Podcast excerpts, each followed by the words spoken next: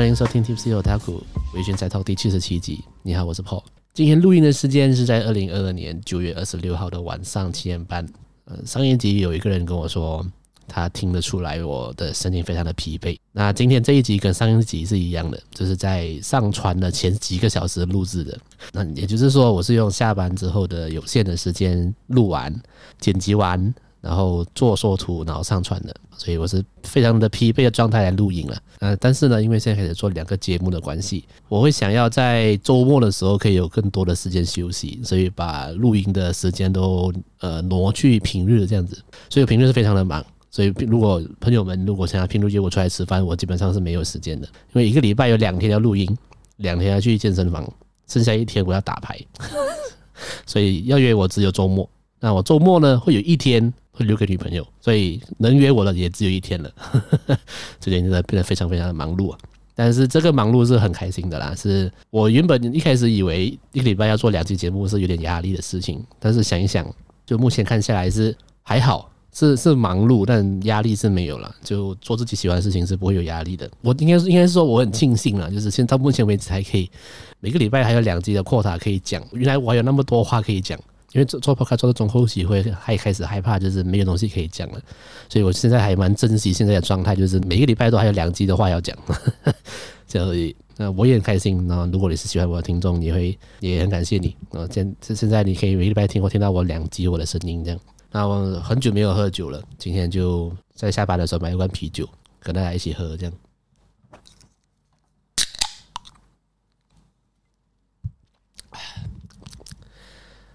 前阵子有收到听众是呃回馈是说他他们很喜欢这个节目一开始的时候的开啤酒罐的声音，嗯，因为他们觉得好像真的有一个人在旁边陪自己喝酒的感觉。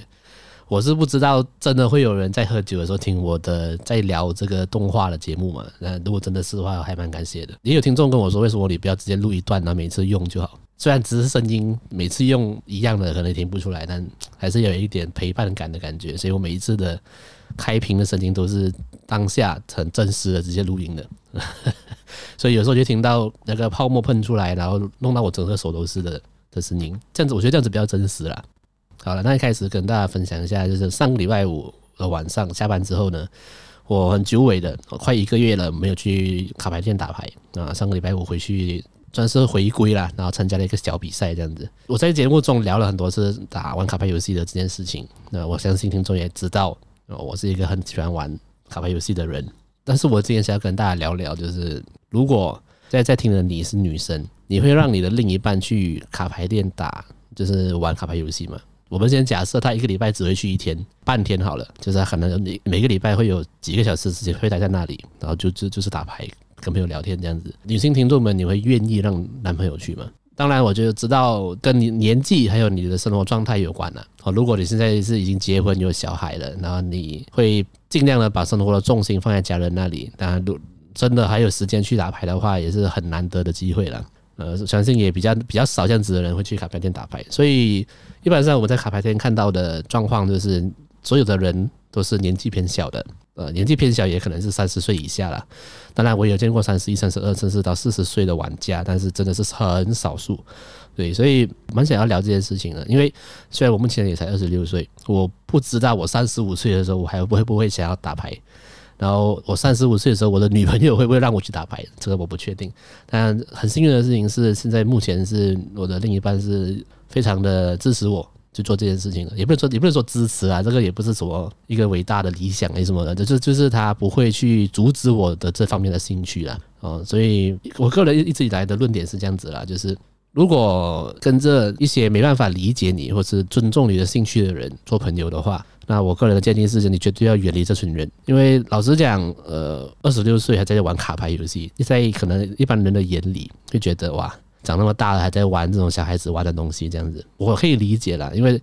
到现在还是有人觉得玩电动是一个小孩子在玩啊，或者是一个比较不好的嗜好，这我可以理解。那我当然也没有，也不会去想要去解释，就是跟这种不理解的人解释这件事情，因为每个人的喜好不同嘛。我想要跟这些就是呃有在打牌啊，或者喜欢这种文化的人，但是你的身边的朋友或者家人质疑你的时候，我想要跟你们说的就是。你的喜好本身是没有错的，错的是他们的不理解。呃，其实我觉得做自己喜欢的事情啊，其实是不需要去在意别人怎么想的啦。当你是在做这件事情的时候，你自己本身也不会在意它会有什么成果嘛。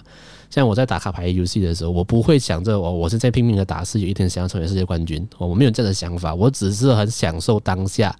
跟朋友打牌啊，然后一个很欢乐的氛围啊，然后偶尔动动脑就想一下牌局要怎么要怎么打，这样子就是一个很享受的一个过程而已。我没有想要从我的兴趣中得到任何的目的，就是达到任何的目的，所以打牌跟做播客是一样的啊。我做播客是我当然。有的赚钱当然是更好，但是它不是我的目的啊，它不是我一开始做这件事情的目的。那我纯粹是因为我很喜欢这件事情而我才去做的。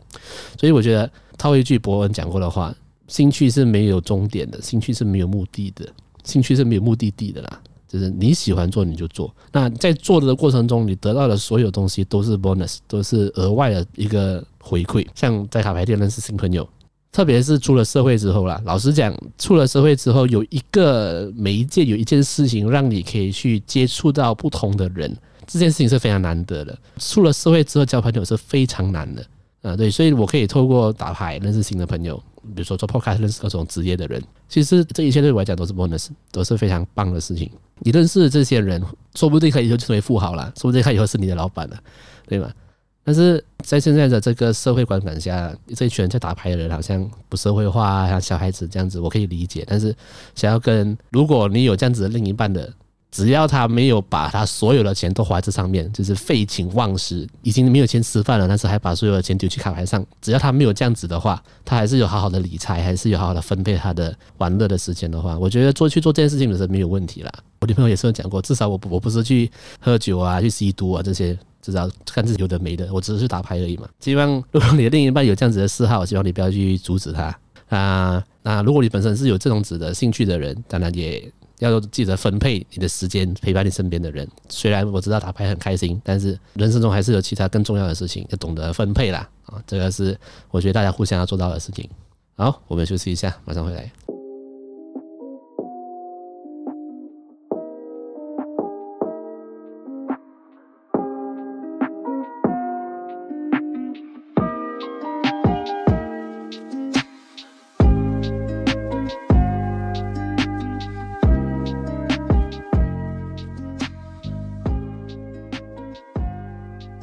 好，我们回来了。原本是想要讲那个利可利斯的啦。那利可利斯，我看完了结局之后，我会有一点失落啦。那想要把这个失落感留在下一集，所以今天想要跟大家聊的作品是最近非常的火红的，就是《Cyberpunk Edge Runner》。那这个最近的讨论度很高，然后很很多人看了都很难过，然后很郁闷，然后很觉得是神作，今天的神作。我也不否认，我也觉得是神作。那这个。Cyberpunk Edge Runner 就是这个游戏 Cyberpunk 二零七七的延伸作品了。那在今年九月在 Netflix 上面首播。呃，其实我录制的当下，应该是它上映了快十多天吧。它那我在这十多天里一看到这个消息之后，我就一直很期待的想要把它看完。那我目前是已经重看两次了，它只有十集啊，所以重看也不会花很多的时间。呃，今天会以一个爆雷的方式去聊。那如果你还没有看这个作品的话，可以先去看了再来听这一集。呃，虽然是说爆雷了，但是我今天想要聊的方向会有一点比较不太一样。我想要聊的是我自己的观察还有感受，就是为什么这一部作品会被大家誉为神作，这是我自己的观察啦。那如果听了我的观点，你有什么其他的想法，都欢迎来跟我来跟我一起讨论、留言分享这样子。任何一部作品，只要是被誉为神作的，啊，我们都不用多说，它的动画啊、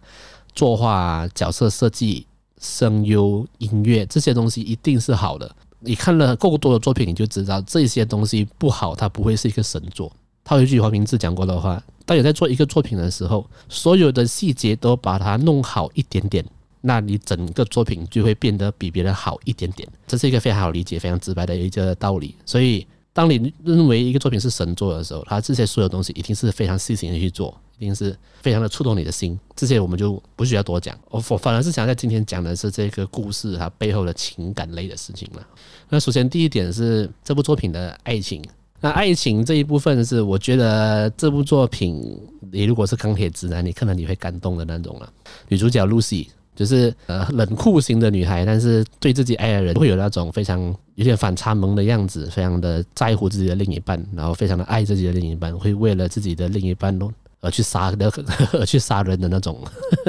就非常爱你的一个人呢。啊，在网络上也有人就引发了讨论，就是要到底是 Lucy 还是另外一个呃女生角色叫呃 Rebecca，大家到底哪一个才是最棒的女生这样子？那这个是个人见仁见智啦啊。因为 Rebecca 也是，虽然她不是跟男主角在一起，但是她是在男主角背后默默付出，即使知道自己不会是那一个人，他还是默默的付出，非常的照顾男主角这样子啦。但是我想要讲的东西是哦，这部作品它会牵引到很多人的心啊，就是如果你是现在是单身，或是你曾经经历过不太好的感情的经验，或是刚分手之类的啦，你在看这部作品的时候啊，虽然这部作品是以呃。Cyberpunk，Cyberpunk 就是类似生化人呐、啊，就是那个那个世界观的人都可以在自己的身体装上任何机械的的异体，就是异，就是那个义肢的义。如果你手断掉的话，装义肢的那个义义体，就是你可以把你的手改成可以开枪，然后把你的脚改成可以跑很快，然后甚至把你的奶头改成是铁做的都可以。就是那个那个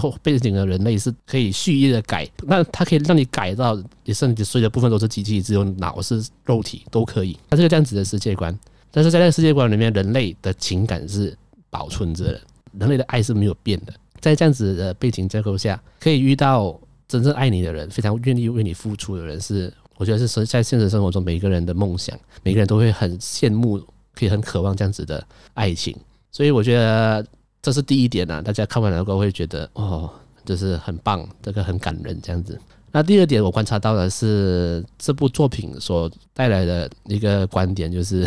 资本主义的高墙。在作品里面是他们的世界里面有一个很呃，算是统领这个世界的。公司啦，那这个公司就是最资本主义的高墙啦，就是它基本上可以管理整个城市的那种那种公司。那主角是一个来自比较穷困家庭的男生，所以他，但是他妈妈为了呃可以让他以后过上不同的生活，所以拼命的工作，就为了让他可以读进这个最好的学校，也就是这一间公司底下的学校。因为在这间公司底下的，那因为在这些学校里面的人都是就是那种高官的儿子啊，就是有钱人啊，然后。毕业之后就可以帮这个公司工作，然后就生活可以一帆风顺了。所以他希望他的孩子以后可以过上好的生活。这样子格格不入的一个人，在这间学校里面一定是被霸凌啊什么的。那详细的大家听众可以继续看那个作品啊、呃。我想讲的呢就是哦，穷人的翻身的最后的机会就是教育，这是一个很简单的道理。但是在现实社会中啊，这些所谓的教育啊，提供这些机会的背后，也是资本主义下的产物。呃，这个如果听众你是认识我的人，就知道我本身就是做这个相关的工作的，所以我看到的时候会觉得他让观众会有一个代入感，就是这个世界就是强者恒强，穷人即使感觉上可以翻身的时候，他还是会被当作工具，被这个资本主义的压迫下被当成一个工具，然后永远还是没办法翻身。然后我觉得就是这个部分呢，那个现实的生活的即视感太强大了。剧中的 Cyberpunk 电驭叛客，所谓的电狱叛客，就是在那个社会里面，在那个世界观里面，专门接一些别人不会接的案子，然后就赚钱的人，就比如说杀人啊、抢夺啊这一些，这是社社会的底层的人在做的事情。但是他们他们的确可以赚得到钱。这些 Cyberpunk 的角色，其实就代表了每个人心中的叛逆，就是那一种不想要输给资本主义的、向往自由的心情的这种叛逆。所以。呃，观众们在看完这部作品的时候，会呃跟着这个主角的心情，然后一起讨厌资本主义。所以呀，大部分的人都不是我们所谓的这个世界上的前二十趴的人嘛，所以讨厌资本主义的人至少八十趴。所以当八十趴的人在看这部作品的时候，就会很多人觉得这部作品很好看，它是一个代入感很深的作品。大家真的是生活很辛苦了。那最后一点呢是，呃，这个女主角 Lucy 讲过的一句话，就是在这个城市里面，Cyberpunk 会成为传奇，就只有在死掉的时候。这句话我印象很深刻，因为即使在套进来现实社会啊，活着的传奇都是有权有势的人。他可能的确是来自穷苦的家庭，但是他很多因缘机会之下，他创业成功了，还是怎么样，他变成了有权有势的人的时候，他才会是一个活着的传奇。但是真正的穷人，或是来自社会底层的人，他燃烧了自己的生命来完成的事情，都会是在他死掉之后才被看见，这是很现实、很很入骨的一件事实。听到听到这里可能有点沉重，但是我觉得这就是这部作品它会让大家觉得很神的地方，因为它默默的勾起了一些呃观众的一些心理的情绪，然后一些代入感，然后向往自由叛逆的心情。我这个人是这样子啦，我在看一部作品的时候，除非是那种。看到一定爆哭的作品，不然通常我看完一部作品的时候，我当下的感受是很虚无的，我当下是没什么情绪的，所以我会看完之后，我我会去问自己，为什么我喜欢这部作品？为什么大家会觉得它很神？那种很理性的方面呢，就是什么呃音乐啊、作画这些我们不谈，对，我们只是讲它背后为什么会勾起那么多人的反应，这为什么还在勾起那么多人的讨论？啊，这三点是可能是我自己的观察，